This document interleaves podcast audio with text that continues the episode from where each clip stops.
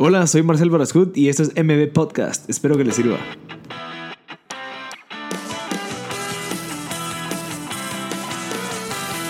Hola a todos, gracias por sintonizar MB Podcast. Estamos en el episodio número 43 con Luis Furlan, que estoy seguro que cuando les cuente la historia de él, se van a dar cuenta de que gracias a él tenemos pues internet eh, tan desarrollado como está actualmente en Guatemala.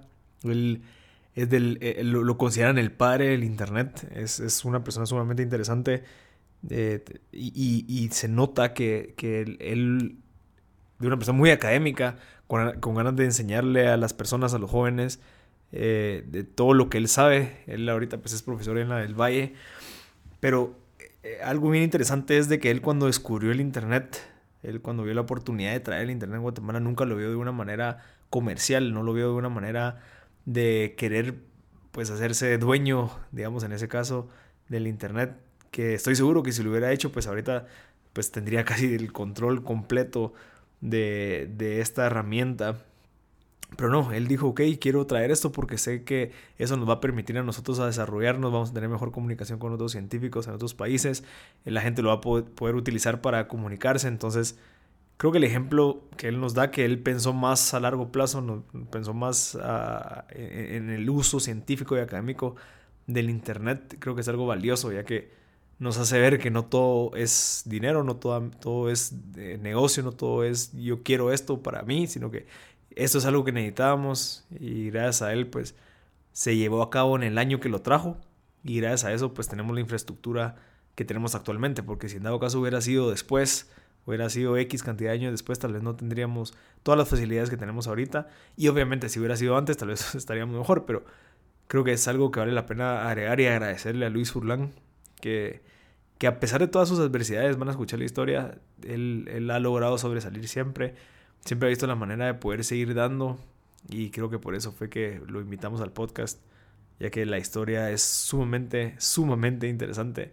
Él eh, tuvo una enfermedad cuando era bebé, eh, niño, y tuvo que superarla y a base de todas esas etapas de, superación, pues vemos una persona detrás luchadora, que es un gran ejemplo para los jóvenes de que sí se pueden hacer las cosas. Entonces, al final terminamos con unos tips y principios que él comparte en su charla TED, por si en dado caso alguien quiere verlo, él ha dado pues charlas TED y creo que vale la pena que lo escuchen cuando tengan tiempo, porque nosotros de ahí ampliamos mucha otra información, así que espero que les guste, verdad, que, que aprendan mucho de, de Luis, porque es una persona admirable, así que gracias y aprovechando que tenemos este espacio es recordarles que todos los martes estamos en la radio de 10 y media a 11 y media en Infinita donde tocamos temas interesantes de negocios e industria. Hablamos con emprendedores, innovadores de tecnología en muchas otras ramas. Eh, todos los episodios son subidos al podcast, si se han dado cuenta. Radio Tuesday, que es otro, otro segmento, pues son esos episodios, los subimos una semana después. Pero si alguien quiere pues, estar en vivo, llamar, consultar, platicar, lo podemos hacer en, en esa plataforma. Entonces, y también recordarles que tenemos la nueva empresa que se llama MB Media Group, que ofrecemos todo el servicio de desarrollo, distribución, producción, preproducción, postproducción de podcasts para las personas que no tienen el tiempo para hacerlo, no saben cómo hacerlo, pero tienen mucho contenido que quieren compartir.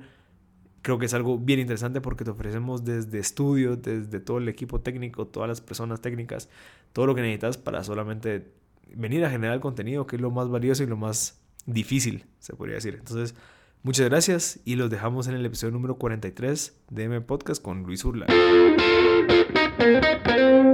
Entonces ya estamos en vivo. Don Luis, ¿cómo está? Muy bien, gracias. Aquí a la orden y muchas gracias por invitarme a, a su serie de podcast. No, definitivamente yo creo que el contenido que usted tiene, la información, la trayectoria que usted ha llevado, como le decía anteriormente, creo que vale mucho la pena compartirlo. O sea, tal vez Ahorita está de moda mucho toda la parte de esos emprendedores jóvenes, estos emprendedores de, de Silicon Valley de 20 años, 25 años, pero la gente que empezó todo, eh, quién fue el que, eh, que sentó las bases y en este caso pues podríamos estar hablando de usted, ya que lo consideran el padre del Internet en Guatemala, así que eh, podemos ampliar en eso si quiere. No, pues muchísimas gracias. Uh, es Simplemente es una aventura que hicimos hace ya casi 30 años. Sí, desde el 90, ¿verdad? Así es, cabalmente. Entonces, ah, era por cuestiones, en ese tiempo la idea era por cuestiones académicas nada más. Y ah, pues la idea era un poquito cómo retomar contacto con mis profesores en la universidad en los Estados Unidos, eh, hacer investigación, intercambiar información. Eh, y pues empezó a sonar ya el tema de, de Internet, que era Internet. Así que mm, me puse a investigar un poquito y de inmediato surgieron algunos problemitas porque todo mundo tenía una preconcepción de que la única forma de poder conectarse al Internet era a través de estas eh, computadoras mainframe, esos monstruones que valían millones de dólares y todo eso. Y obviamente aquí en Guatemala eso no, no es factible. Así que entonces eh, pensamos en qué se podría hacer con las computadoras, con las PCs, que en ese, en ese momento estaban recién saliendo en Guatemala, ¿verdad? Entonces ah, hicimos un par de pruebas y efectivamente logramos hacer esa primera conexión. ¿Y cómo, cómo fue esa parte de enterarse del Internet? ¿Será que fue cuando se fue a estudiar a otro país? ¿Será que usted ya lo había escuchado en Guatemala y que algunos países ya lo tenían y solo se escuchaba por ahí? ¿O cómo fue? No, en realidad fue, como le decía, debido a mis ah, compañeros de la Universidad de los Estados eh, y a los profesores, entonces mencionaban a cada rato el intercambio de, texto, porque en ese tiempo era solo texto. Nada que tus imágenes y tus selfies y todo eso.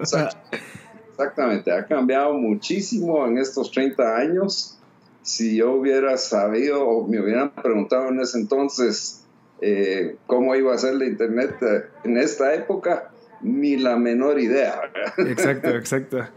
Así es, así que ha sido súper interesante ver el crecimiento que ha tenido, las fallas que han habido, porque han habido fallas, eh, y, cosas imprevistas como a mí, por ejemplo, me preocupa muchísimo el, que esté absorbiendo el tiempo total prácticamente de los niños y los jóvenes y ya solo para eso viven, ya ni saben qué es lo que hay ahí afuera de sus casas. Exacto. Entonces, eso sí me preocupa mucho porque es como que estén construyendo su vida en un mundo virtual, realmente. Sí, y esa, y esa construcción de vida al final es, es algo que, que es muy de corto plazo. Al final es como que están haciendo algo que que, que, si siguen haciendo esto durante mucho tiempo no van a lograr llegar a ninguna parte. Digamos, el estar prendidos, viendo qué es lo que está pasando en, otra, en otras personas, tal vez no es tan productivo como el de verdad proponerse sueños y estar trabajando en Internet por algo que sea mucho más grande. Eso, eso es, es lo interesante. Es, correcto. No, y bueno, si estuvieran platicando así como estamos platicando ahorita, no le veo tanto problema. Es humano, humano. Pero ya muchos están humano juego de computadora, es decir, humano computadora y todo eso, y pierden la noción realmente de cómo es el mundo social en, el que están, ¿verdad? Así que ese tema, en, e, esa época, cuando arrancamos con todo esto, de, nuevo, nunca se me hubiera ocurrido, pero sí, es algo que ahora sí me preocupa. Y usted ha tenido, digamos, esa característica que, que que tomó esa iniciativa, ese riesgo de decir, ok, ¿cómo puedo hacer para traer el Internet a Guatemala? Era una característica que usted ya tenía antes de decir, ok, yo quiero eso, lo voy a lograr, voy a averiguar cómo porque creo que nos puede servir. Digamos, esa como chispa o esa, esa parte de la, parte de emprendedor de, ok, esto podría funcionar aquí y, quiero ver cómo hago. ¿Sí? ¿Había sido su primera vez o antes ya había hecho algo? Eh, no, bueno, eso es, yo creo que parte de mi, de mi eh, niñez y mi formación universitaria como ingeniero. Es decir, los ingenieros nos gusta trastear todo y ver cómo funciona. Entonces, es, ah, siempre me ha inquietado eh, probar cosas nuevas y ver que efectivamente cómo funciona exactamente, ¿verdad? Eso vino de, del lado de mi padre, que pues él me llevaba a todos lados en la casa a hacer los, los chapuces de, de plomería y de electricidad y todo eso, y lo aprendí de él, ¿verdad? Entonces eh, me gustaba mucho la electricidad justamente, eh, y mi sueño era eh, estudiar ingeniería eléctrica, pero aquí en Guatemala no existía esa carrera cuando me tocaba ya entrar a la U. Así que empecé eh, en la San Carlos ah, con la idea de inscribirme en ingeniería química, que era lo que, digamos, me gustaba más de segundo. Ah, sin embargo, ah, en ese entonces existía algo que se llamaba los estudios básicos, que era todos los estudiantes, sin importar qué carrera eh, llevaban, tenían que hacer dos años comunes. Ya. Entonces, uh, no, pues entré a estudios básicos eh, en la San Carlos. Ahí solo hice realmente un mes y medio y abrió la del Valle, entonces me pasé para acá como estudiante. Y aquí solo completé un mes, eh, perdón, un semestre y con la gran fortuna de haber eh, logrado esa beca, primera beca para ir a estudiar y cabal ingeniería eléctrica, que era lo que yo había querido. Así que, pues ahí fue justamente, eso es eh, la experiencia casera con mi papá y eso me fue introduciendo a esto. Eh, y la computación, pues fue algo secundario, fue muy casuístico. Cuando regresé ya con mi maestría que fue en física, eh, el rector acá me preguntó, bueno, ¿y cuánto sabe de computación? Y le dije, pues allá en la universidad ya veo mi cursito de programación. Así me dijo, bueno, eso es más de lo que saben cualquier otro acá en la universidad, así que a partir de ahorita usted es el nuevo director del centro de cómputo, porque la universidad acaba de comprar una computadora, ¿verdad? Así que... Eso fue en 1977. 75. 75. En abrimos la carrera de computación, que también el rector me llamó y ya es hora de abrir una carrera, y por supuesto ahí esa fue una etapa durísima para mí porque no habiendo estudiado computación, ¿cómo iba yo a armar una carrera de computación? Exacto, exacto. ¿Y cómo, cómo lo hizo? O sea, ¿cómo, a, base de qué? ¿Cómo, cómo, cómo por medio de su creatividad logró hacer eso? bueno, tuve mucha suerte porque aquí en el Colegio Americano, que es parte de este grupo de la universidad, eh, tenían una muy buena oficina de orientación eh, vocacional para estudiantes eh, y tenían catálogos de todas las universidades en Estados Unidos, Europa, Sudamérica. Así que me fui a refundir a esa oficina y a ver los catálogos de cómo eran las carreras de computación en, esas ah, universidades. y poco a poco fueron surgiendo un grupo de cursos que todas ofrecían. Entonces dije, este de plano es el, el, núcleo, el core de la carrera de, computación.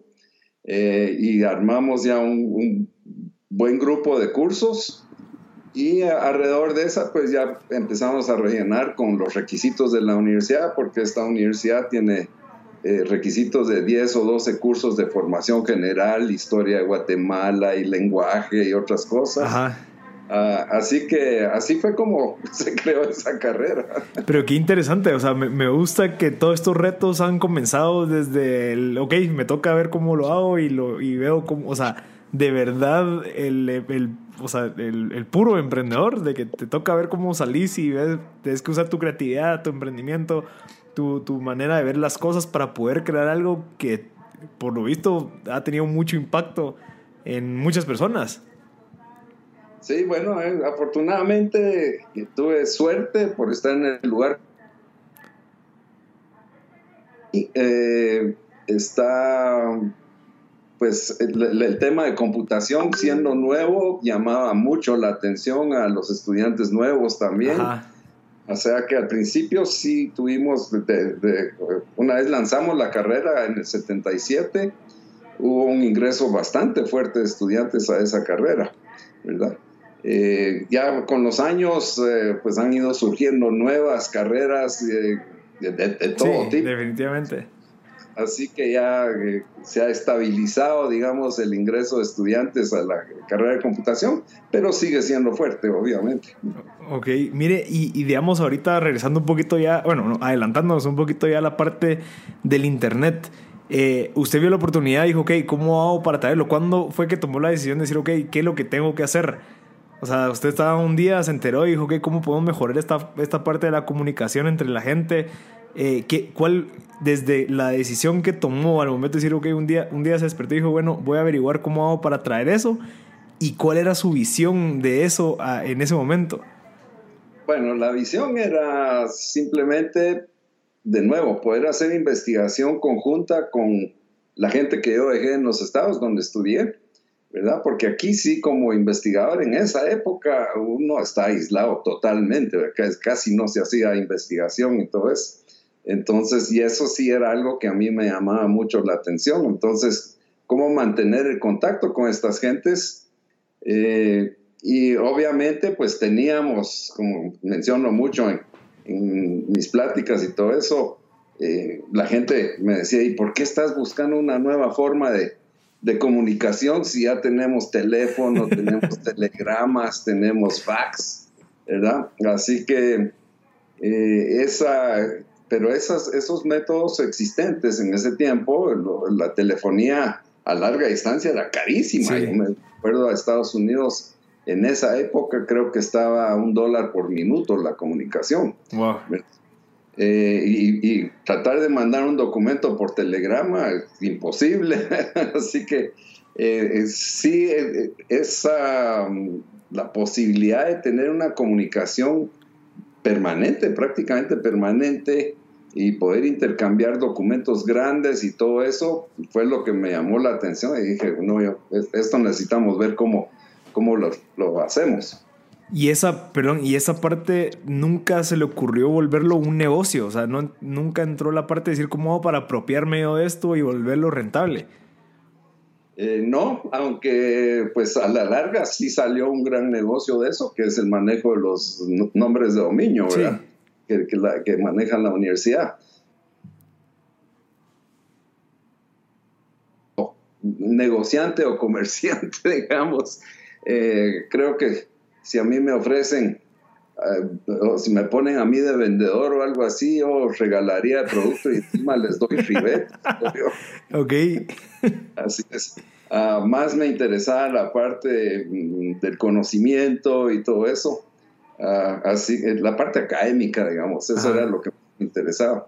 Así que no se me ocurrió, y claro, ahora viendo para atrás, digamos, uno de nuestros ah, obstáculos principales en ese tiempo fue Guatel, que era la empresa de telecomunicaciones de Guatemala, ¿verdad?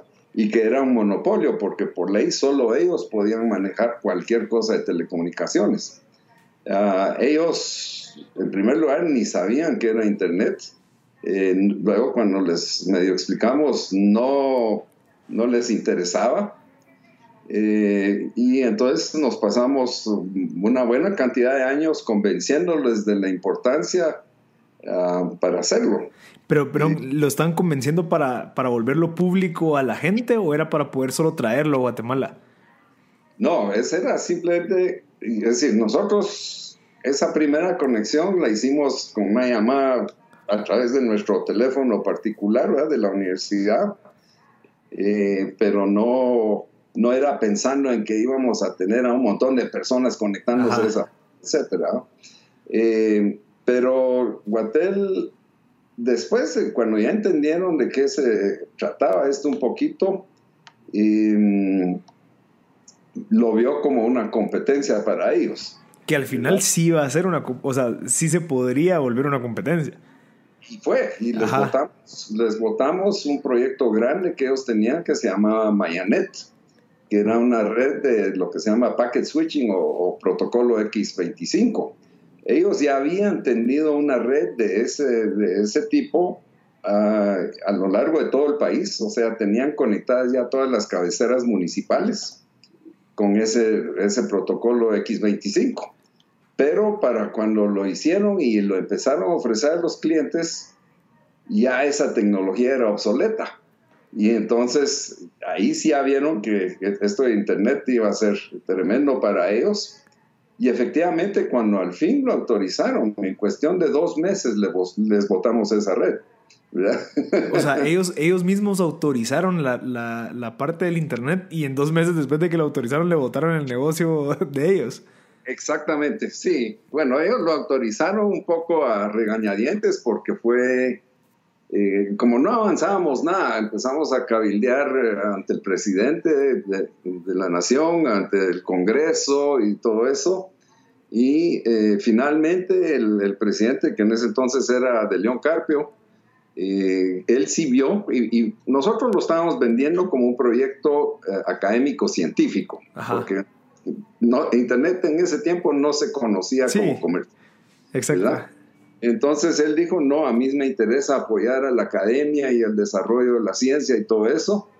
Y le pidió al gerente general de, de Guatel que autorizara el funcionamiento de Internet. ¿verdad? Ok ahí una de mis anécdotas favoritas es, me llamó el, gerente eh, y me dice, mira, porque lo conocía, el Freddy Guzmán, me dijo, mira, el presidente nos pidió que les echáramos una mano con, con que funcionara el Internet, así que está bueno, lo vamos a autorizar. Eso sí, dice, eh, no pueden usar correo electrónico. Entonces, eso es increíble porque en ese tiempo no existía la web, ¿verdad?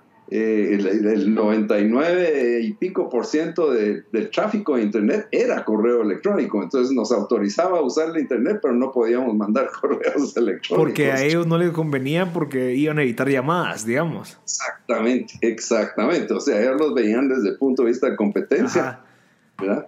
Ahora, lo interesante, por supuesto, es que ellos... Uh, todas las empresas de, telefonía y todo eso que surgieron después, y, Telwa, que es un, un offspring de, de Guatel, ¿verdad? Eh, ahora su fuente de ingreso principal. Es el Internet. Exactamente.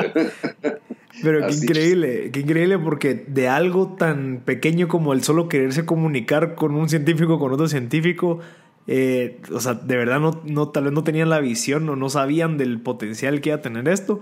Y una de mis preguntas ahí es, ¿qué, o sea, ¿qué desafíos tuvieron, digamos, a pesar de este que no querían autorizarlo porque podía ser competencia?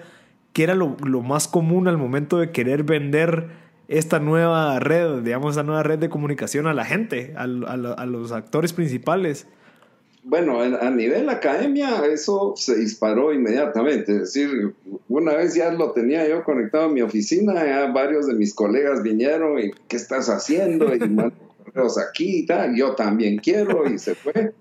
Poco a poco eh, supieron en las otras universidades, en la, en la Marroquín y en la Landívar, y entonces eh, los investigadores y profesores de ahí me pidieron cuenta, cuentas de la VG, ¿verdad? Eh, y durante un par de años les dábamos servicio a las otras universidades también, ¿verdad?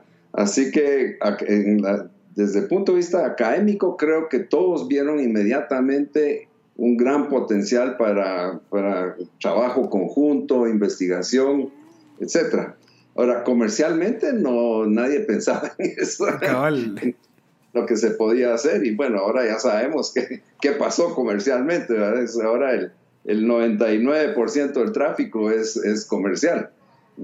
Y, y, justamente esa es la razón por la cual los eh, académicos y los científicos dijeron, ya no nos sirve la Internet como la conocemos, porque está súper saturada.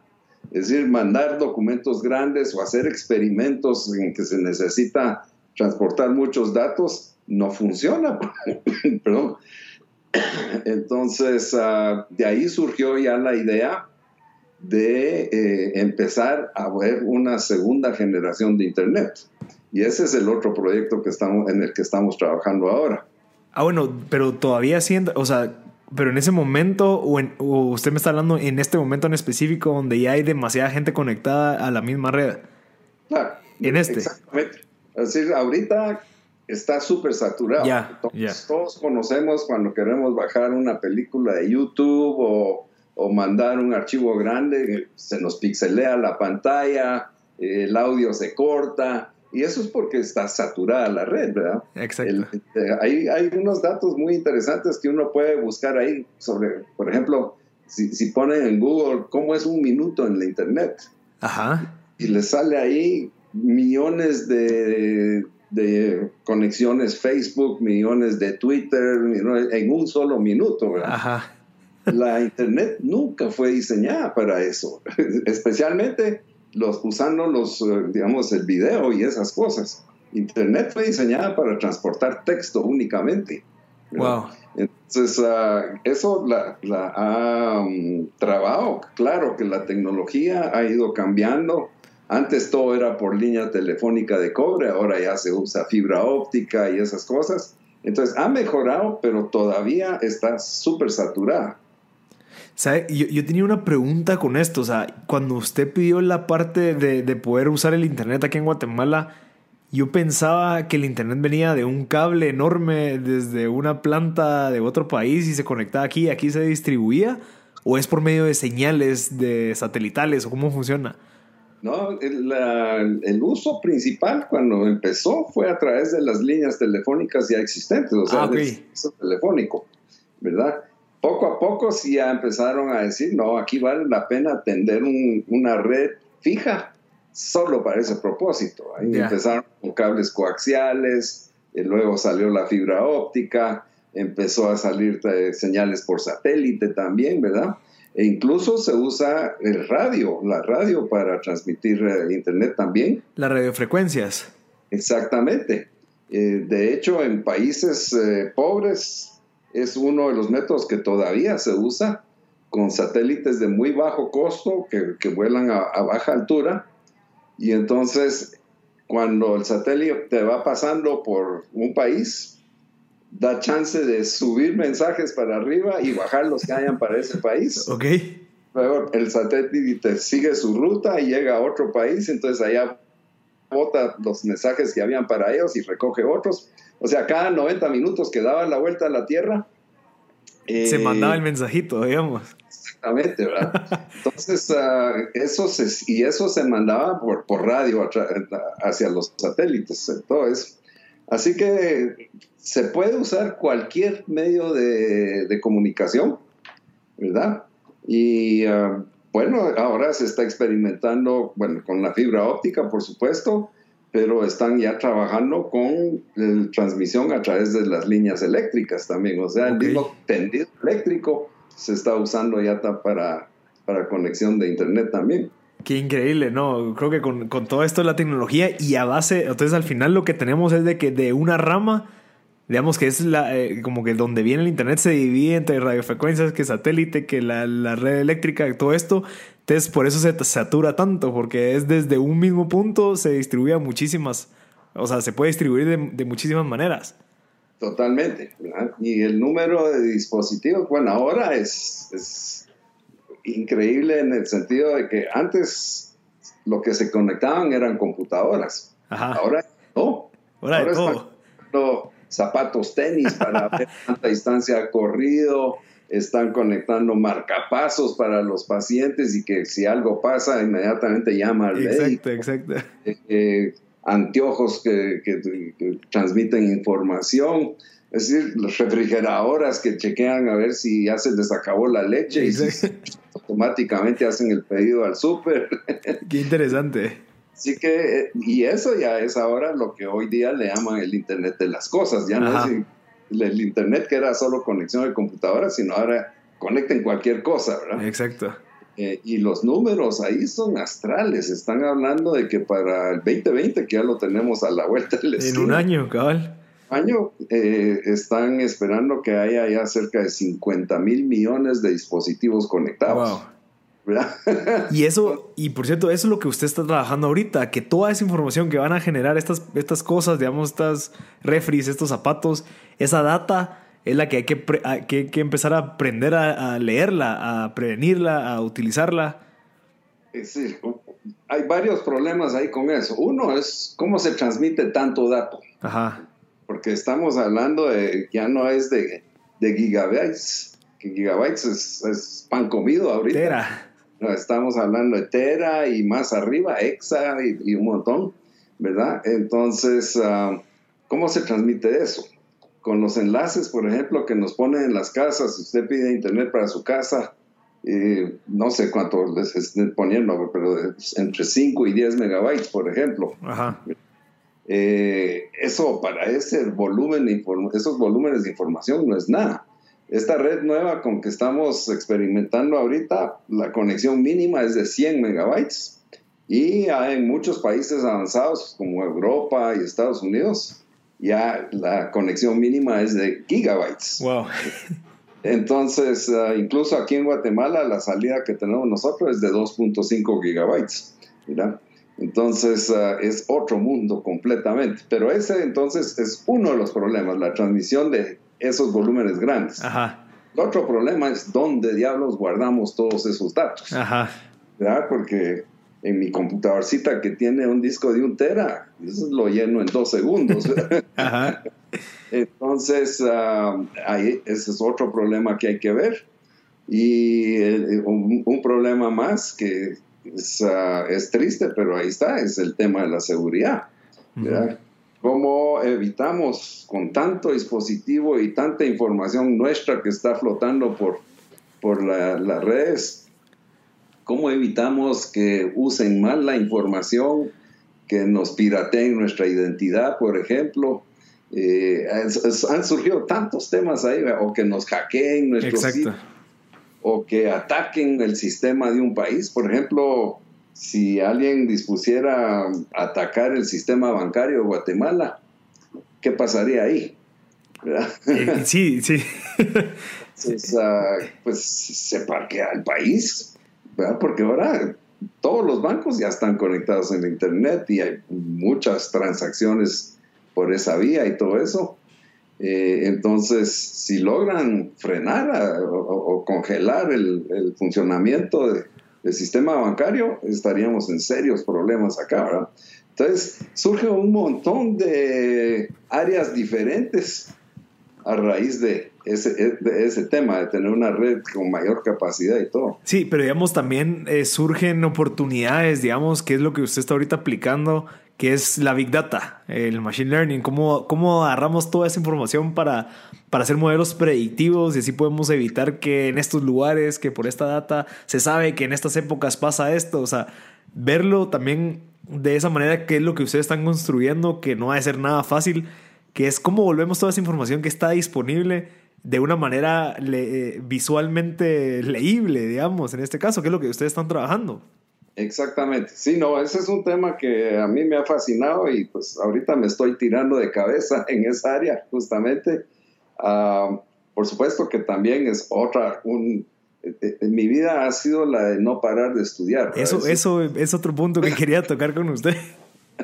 Ah, porque es así, es decir, las computadoras que, con las que yo aprendí a programar y todo eso, pues, duraron dos años, tres años y sacaron ya nuevas y todo eso. Ahora los, ah, los fabricantes producen computadoras nuevas, versiones nuevas cada seis meses. Ajá. Entonces, y vienen nuevas tecnologías y si uno no está encima estudiando y todo eso, se queda obsoleto inmediato. De hecho, a mis estudiantes, el, a mí me toca dar un curso de primer año y lo primero que les digo es, el día que se gradúen, ustedes ya van a estar obsoletos. de lo que están aprendiendo ahorita, cabal. Exactamente, ¿verdad? Porque lo que estamos, lo que ya está disponible comercialmente fue algo que estuvo en los laboratorios experimentales y todo eso hace cinco años o hace seis años, algo por el estilo lo que está en los laboratorios ahorita es lo que vamos a tener dentro de cinco años. eso, es lo increíble, ¿verdad? Qué, bueno. Y, y, o sea, aparte de eso, o sea, entiendo que incluso desde pequeño usted ha tenido desafíos, o sea, desafíos de que casi le quitan la vida, desafíos de cómo implementamos esto en esta universidad, cómo hacemos para traer el internet a Guatemala, cómo, eh, o sea, ha sido desafío, desafío, desafío.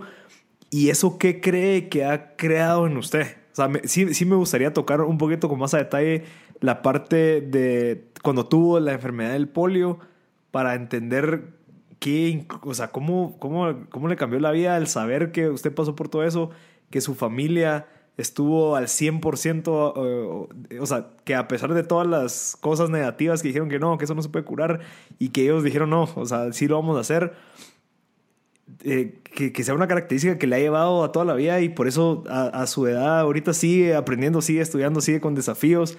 Creo que es algo a admirar porque eso lo hace, o sea, de verdad sentirse vivo uno, o sea, no quedarse como, ah, yo hice esto y bueno, ya, ya, ya paré. ¿Cómo ha sido eso, don Luis?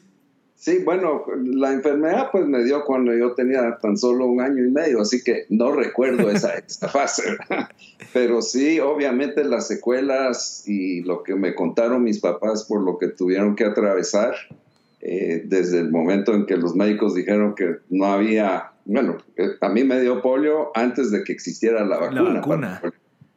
Entonces ah, no tenían la solución para, para eh, atacar el problema eh, y los médicos le dijeron a mis padres que el resto de mi vida lo iba a pasar yo acostado, con parálisis de todo el cuerpo. Ah, eso mis padres no muy lo creyeron y, trabajaron, eso sí me contaron, y también eso sí me acuerdo algunas cosas, ejercitación constante de los músculos y todo eso. Ah, me acuerdo que mi papá me hacía, hacía bolsas de arena. Ajá, como pesas como pesas para que los pies las levantara. Eh, en fin, ellos no se rindieron y pues afortunadamente y obviamente eh, con la ayuda de Dios también, ¿verdad? Obviamente hay mucha ayuda de allá arriba. Entonces, logré reponerme casi completamente, unas secuelas quedaron, el brazo izquierdo pues no, no tengo mucha utilidad del brazo, eh, y unas que otras cosas que, que no se notan mucho. Eh, pero mis papás, y especialmente mi papá, recuerdo que me decía, siempre que hay una voluntad se puede hacer. Ajá. Ah, y entonces, ah, así ha sido mi vida. Si yo, yo quise eh, manejar bicicleta, pues aprender a manejar bicicleta, jugar béisbol. Me encantaba el béisbol de niño. ¿Y cómo hacer eso con un brazo? Exacto. Guante en, la mano, atrapar la bola, tirar la bola. Eh, entonces tuve que idear formas de hacer eso, ¿verdad? Eh, nadar, ya, más, más viejito, todavía llegué a jugar voleibol federado también. Entonces, ah, creo que es, es esa voluntad que, me quedó desde la época de mis papás y sigue conmigo ahorita y seguir y darle, darle. Qué, increíble, pues, porque al final, a pesar de tener ese desafío, nunca se dio por vencido y, y estoy seguro que eso desde pequeño le fue como que creando esas bases de, ok, e, ese desafío que lo veo lo va a solucionar, aquel desafío que lo veo lo va a solucionar a pesar de las adversidades. Exactamente, de hecho a la fecha mi mujer me dice, no sé cómo tenés tanta paciencia, porque me ha visto con retos tan simples como la pura plomería en la casa o cositas por el estilo, que pues tengo una fuga y no tengo el, conector necesario para cerrarlo, etcétera, y me invento algo ahí para hacerlo. Eh, pero sí paso horas y horas y horas hasta que resuelvo el problema. Y mi esposa me dice, yo no tendría la... La mínima. La paciencia de, esa paciencia. Así que sí es eso, yo creo que es una mentalidad de, buscar cómo lograrlo y si no existe una solución, buscar la solución. Exacto. Eso es justamente. Mire, don Luis, y digamos ahorita que surgió esto de la paciencia, eh, yo estoy seguro que usted ha identificado, digamos, en, en, mi generación, en la generación de ahorita, que ya esa paciencia ya no existe. O sea, que ya toda la gente ya quiere las cosas de, de, ahorita, de ahorita para allá. Entonces, eh, ¿cómo, ¿cómo, lo ve desde que usted también, o sea, estuvo en, esta, en estas edades como las nuestras y lo que ve usted ahorita? ¿Qué nos aconseja? O sea, de verdad, mucha gente me ha dicho, mira, a veces uno está con el corre-corre de querer ya tener las cosas y al final uno, por tanto, ese corre-corre ya no se da cuenta o aprecia las cosas que uno tiene enfrente. Entonces, desde su perspectiva, desde lo que ha vivido, desde lo que ha logrado, ¿cómo, ¿cómo podría explicarnos y hacernos entender la paciencia? Bueno, es difícil, pero sí, y, yo creo que la Internet es parte de la causa de esta, de esta impaciencia.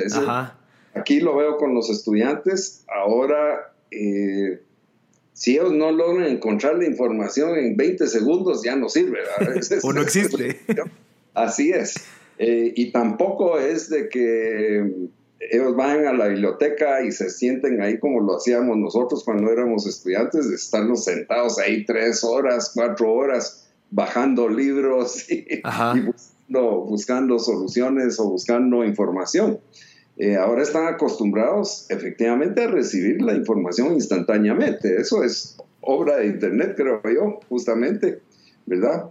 Pero es, va un poquito al tema ese que le decía, me preocupa mucho que ahora los estudiantes estén tan pegados a sus computadoras, a sus celulares, los iPads y todo eso, y no se, sientan para atrás a ver lo lindo que está el día, el eh, la naturaleza, todo ese tipo de cuestiones.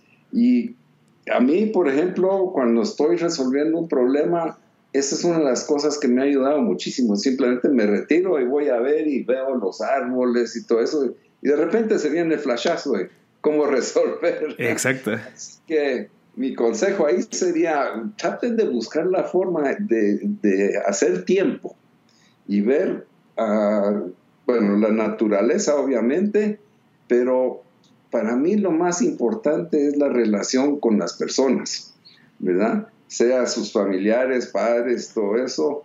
Eh, y, lo he visto porque mi casa con los nietos y todo eso llegan a la mesa a comer y todos con el celular echan. ya siquiera platican.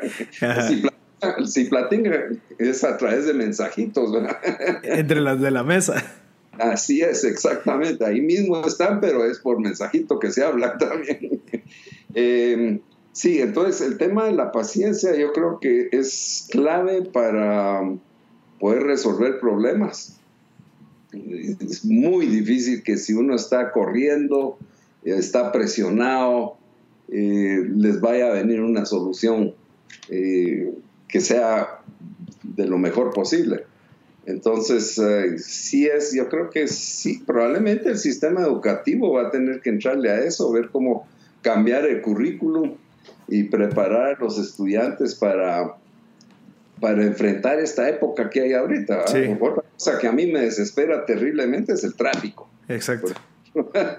sí. Es, es espantoso, es espantoso.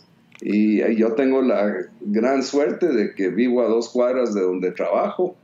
Entonces eh, me voy caminando, vengo caminando, puedo ir a almorzar a la casa. Exacto. Pero cuando me toca salir a una sesión afuera de ese mundo, y ahí. sí, por eso fue que tuvimos que hacer esta eh, grabación en Skype, por el tráfico. Exactamente, así es. Ah, y entonces ah, el mundo ha cambiado muchísimo y se esperan respuestas inmediatas. Incluso cuando los estudiantes buscan universidades, ya cuando están en esa etapa en la secundaria, eh, hay datos que indican que si en 30 segundos de buscar la página web de una universidad no encuentra lo que quiere, automáticamente descarta la universidad. Wow. Eso es increíble, ¿verdad? y, ha causado una eh, presión para las, las, universidades, digamos, en ese sentido, de cómo diseñamos nuestro sitio web para que en 30 segundos puedan pescar toda la información que necesiten de nosotros. Qué increíble. Sí, sí. O sea, se, ha modificado el estilo de vida un montón, pero sí creo que ese tema de, eh, take it easy, como dicen los gringos, ¿verdad? De, paciencia y eso es bien importante, darle un chancecito a respirar y, buscar otras formas. Ah, y hay un libro muy interesante que me gusta mucho, se llama Destellos de Genio. Ah, Sparks of Genius. Genius. Ajá encanta ese libro y lo que hicieron los autores, que es una pareja, esposo y esposa. Robert y Michelle. Sí, exactamente. Ellos um, analizaron el estilo de solución de problemas de los genios más grandes que ha tenido la, humanidad, ¿verdad? Desde, desde gente como Beethoven, desde gente como Einstein, etc. Y una de las cosas que a mí me llamó mucho la atención es que cuando ellos tienen un problema, inmediatamente tratan de visualizarlo desde otro punto de vista completamente diferente. Entonces, eh, digamos, Einstein con la física él resolvió muchísimo de lo que hizo a través de la música. Él era, él, era violinista. Ah, okay. Entonces visualizaba el mundo de la música y cómo eso le ayudaba a ver los diferentes problemas que estaba tratando de resolver. Ah, en fin, esa, a mí me llamó mucho la, atención eso, pero requiere eso de decir, alto, me voy a bajar de este mundo vertiginoso en el que estamos ahorita y voy a ver de qué otra forma puedo analizar esto y ver esto, ¿verdad? Ah, y yo creo que ese sí es un buen consejo para los jóvenes, de que busquen formas alternas de enfrentar las cosas em, y, tomarse el tiempo para hacerlo, porque eso, eso, ese tiempo que tal vez para ellos lo consideran perdido, realmente es muy valioso y les va a ayudar bastante. definitivamente. Y este libro o sea, al final lo que hace es darnos las perspectivas desde las épocas, desde Einstein hasta, creo que si no estoy mal, los últimos de los últimos años, unos, un par de genios de los últimos años. Y algo que me, me gusta de, de usted es de que usted vivió la etapa sin internet, empezando el internet y ahorita con todo el internet. Entonces, ¿cómo, cómo ha visto esos cambios? O sea, desde, o sea, todo ese crecimiento, incluso en su persona. O sea, ¿cómo ha sido eso? Bueno, ha sido. De niño, nuestro mundo era completamente diferente. Ni siquiera teníamos teléfono. Yo era niño. Eh, y televisor tampoco. El primer eh, televisor que vi yo, yo tenía ya nueve años, algo así. Entonces, ¿qué hacía uno de niño? A la calle a jugar, ¿verdad? Exacto. manejar bicicleta, jugar fútbol, ir a cazar ranas al, al terreno vacío. Eh, eh, incluso yo creo que eh, de alguna forma hasta los padres le tenían a uno un toque de queda, pero invertido. Es decir, no puedes regresar antes de las seis de la tarde. cabal, cabal, que te sacan de la casa. exactamente. Pero eso también tiene mucho que ver con la sociedad, porque hoy día uno así de, patojo de ocho años, siete años, no puede andar en la calle ahora. Hay demasiados peligros y todo eso, ¿verdad? O yo estuve muchísimo en el movimiento Scout hasta este año. Me, he estado retirando de eso, pero... Más de 50 años, ¿verdad? Sí, exactamente. Nosotros, ya me acuerdo que decíamos un sábado, bueno, mucha, vamos a caminar y donde nos agarre la noche, ahí acampamos, ¿verdad? Eh, eso no se puede hacer ahora, saber dónde lo asaltan a uno y todo eso. Entonces, si el mundo ha cambiado mucho para, para, la gente, creo que es una de las razones también por la cual muchos de los niños se mantienen encerrados y el Internet ha venido a ser su forma de, entretenimiento. Exacto. Pero eso de salir afuera, eh, qué sé yo, armar eh, castillos de arena o de tierra, y jugar carritos y construir puentes. Y Casas de árbol. Exactamente. Eh, ahí es donde uno iba aprendiendo un montón de destrezas y todo eso. Ahora sus destrezas son virtuales, lo cual está, está buenísimo, creo yo. Eh, la, gente que ahora se tiene que preparar para ganarse la vida tiene que saber manejar bien la información y todo eso. Eh, pero sí se pierde, para mí se pierde un montón de cosas que el mundo tiene por ahí dispuesto y, disponible para uno. Sí, yo creo que es, de un balance, al final es de, de, poder aprovechar también la facilidad del Internet, pero también hay que saber y ser consciente de que no solo podemos estar ahí, sino que hay un mundo, hay... O sea, necesitamos esa conexión física con las personas, entonces es, es, es de tener un balance. Sí. No, exactamente, exactamente. Pero sí, yo creo que la parte más importante es lo que decía hace un ratito, la relación con las otras personas. Ajá. Ah, eso es eh, no solo a nivel social y personal, sino en el trabajo también. Es, hoy día es muy difícil que a uno le den un su chance en el que pueda estar refundido en una esquina solito, no me molesten, todo eso, sino que todo es en equipos de trabajo eh, y la gente es multidisciplinaria, o sea, no tienen nada en común, pero tienen que ver cómo sacar o resolver algo, ¿verdad? Entonces, esa parte social creo que es muy importante que, que tienen que buscar cómo desarrollar. Sí. Mire, ingeniero, para ir terminando, me gustaría que si nos puede explicar un poquito sus tres principios eh, de la vida. O sea, para que terminemos con broche de oro y que la gente salga con, con tres cosas prácticas que, que, para mí son excelentes principios que usted los comparte y si los podemos detallar un poquito. Wow, bueno, a ver si me acuerdo de eso, porque yo creo que los cambio a cada rato. son variables. Son variables, pero bueno, uno de ellos es nunca aceptar no como respuesta.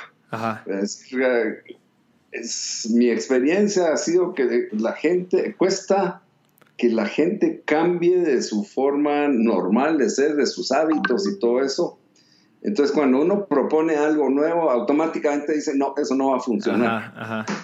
Entonces, eso he visto a muchos que se desmoralizan con algo así. Dicen, ah, no me dijeron que no va a servir, que no sé qué. Y ahí sí mi, mi ah, filosofía ha sido, no, son charadas lo que dicen los otros, ¿verdad? Y... Siempre hay una manera. ¿verdad? Entonces, esa sí es, eh, es una. Eh, vamos a ver cuáles son las otras que vi. Bueno, otro, otro, aunque no sé si es de esos tres que mencioné, eso, salió de la plática TED. Eh, pero una de las cosas que a mí me parece importante es mantener todo de la forma más simple posible. Ok.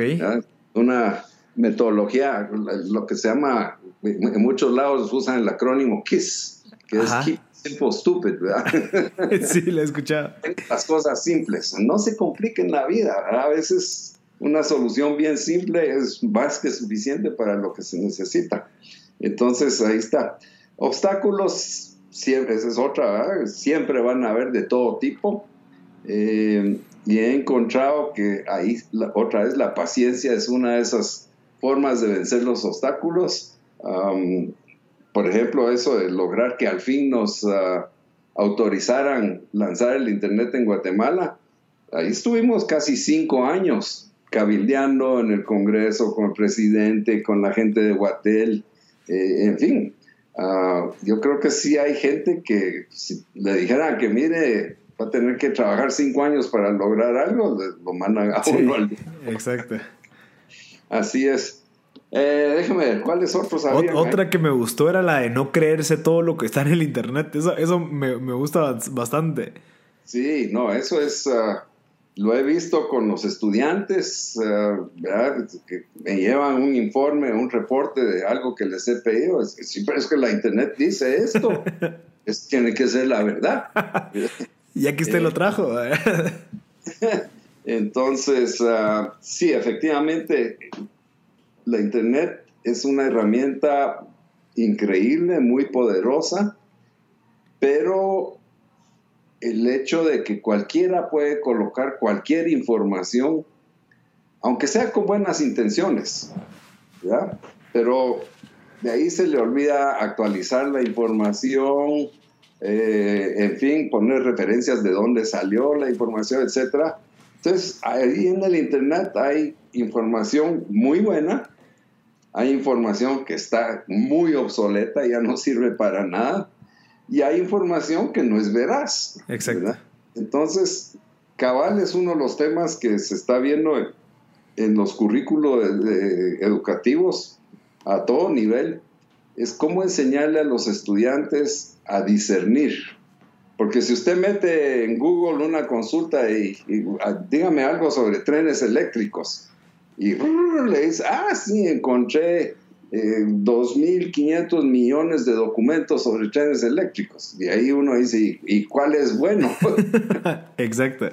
Tiene que aprender a saber cómo eh, eliminar lo que ya es obsoleto, eliminar lo que no es cierto, y todo. Así que ese, esa sí, efectivamente, no hay que creer todo lo que sale en la internet. Perfecto, ingeniero. Y digamos, la última pregunta es, ¿qué tanto usted le atribuye a la suerte eh, su éxito? Ya sea, o le atribuye a la suerte, o cuánto cree que fue trabajo duro, o sea, hard work.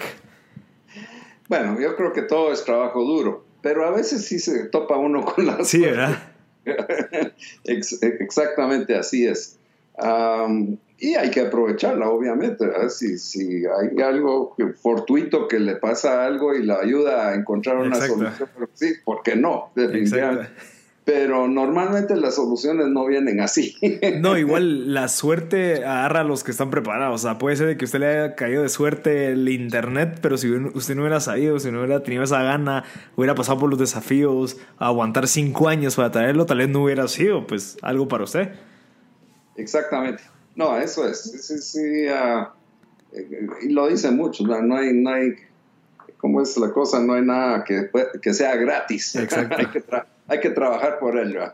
Exacto, Luis. Bueno, pues muchísimas gracias, de verdad. Yo creo que su historia eh, nos, nos, demuestra a nosotros los jóvenes la, paciencia, el, el, que cada desafío que uno tenga, pues sea como algo para, como dice este libro, The Obstacle is the Way, que es buscar los desafíos, mirarlos de una manera objetiva para que los puedas solucionar. Cada, cada, pues cada desafío te tiene una enseñanza definitivamente y creo que usted, de todos los desafíos que ha pasado, cómo lo ha logrado superar, es un gran ejemplo para los jóvenes de no darnos por vencidos, de, de innovar, siempre estar pensando, incluso lo que me encantó que dijo que se tiene que estar educando cada rato, por, incluso por la, en la posición en la que está, pero eso viene de pasión, eso no, lo haría cualquier persona si no le gustase, entonces eh, muchas gracias por, por, por, e, este tiempo y pues lo que nos dio a, a los jóvenes, a los guatemaltecos, que es el Internet, que que de crean o no, pero hay mucha gente que ha, ha, sido exitosa por eso.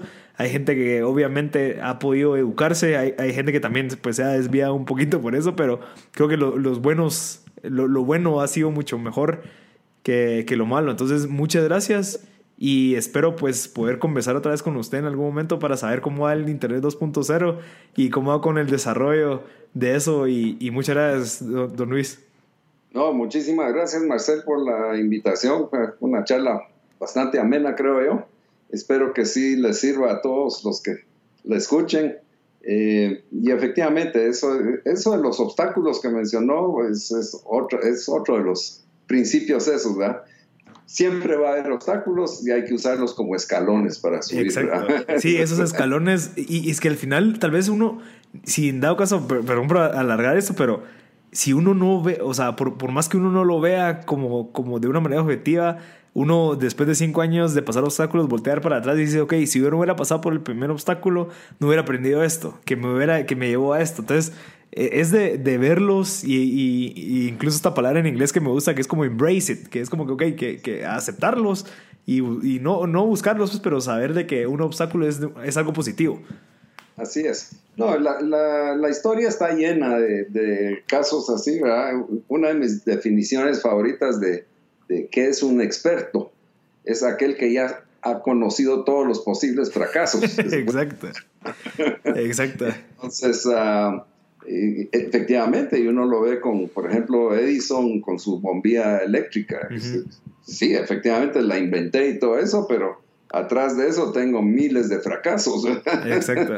Sí, y, yo creo que va muy amarrado a la pregunta que le hice lo de la paciencia. O sea, mucha gente ahorita, eh, como quiere las cosas rápido, no está dispuesto a fracasar tanto porque dice, ok, ya no lo logré las, la primera vez, voy a probar la segunda vez, no lo logro, a la madre, ya pasé seis meses haciendo esto, no funcionó, lo voy a dejar tirado.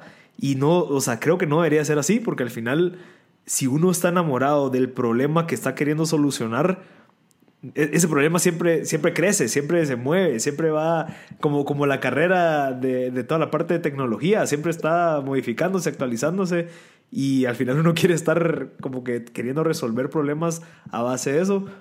Entonces creo que hay que, enamorar, hay que enamorarse, creo yo. Sí, la pasión es muy importante, ¿verdad? Y eso lo vemos con los estudiantes, aquellos que están enamorados de su carrera salen bien, aquellos que no, después. después eso es muy, muy importante. Perfecto, ingeniero. Muchas gracias y le, le, deseamos todo lo mejor y muchas gracias por el contenido tan valioso que nos, que nos brindó el día de hoy. Gracias a la, y de nuevo a la orden. Estamos. Gracias, don Luis. Vaya, pues, feliz tarde. Gracias. Este fue el episodio número 43 de M Podcast. Eh, tuvimos como invitado a Luis Furlan, el padre del Internet. Eh, espero que les haya gustado, como a mí me gustó conversar con él. Creo que eh, el cambio de generación incluso, vemos la, diferencia de, perspectiva y pensamiento. Ahorita queremos todas las cosas rápido, pero si se dan cuenta antes tal vez no era tan así. Las personas se tomaban más su tiempo, eh, pensaban más en cómo podían hacer las cosas, llevaban más el tiempo de, hacer, de llevar los proyectos a cabo. Entonces, gracias a Luis Urlán por compartir su historia tan inspiradora eh, que, que, gracias a la determinación de una persona pues se logran cosas súper interesantes. Entonces muchas gracias Luis y les deseo lo mejor, eh, de verdad. Síganos en redes sociales como Marcelo Barascut en Instagram, ahí compartimos pues videos, eh, tips, fotos, de todo, para motivarlos a que la gente siga echando punta y creciendo.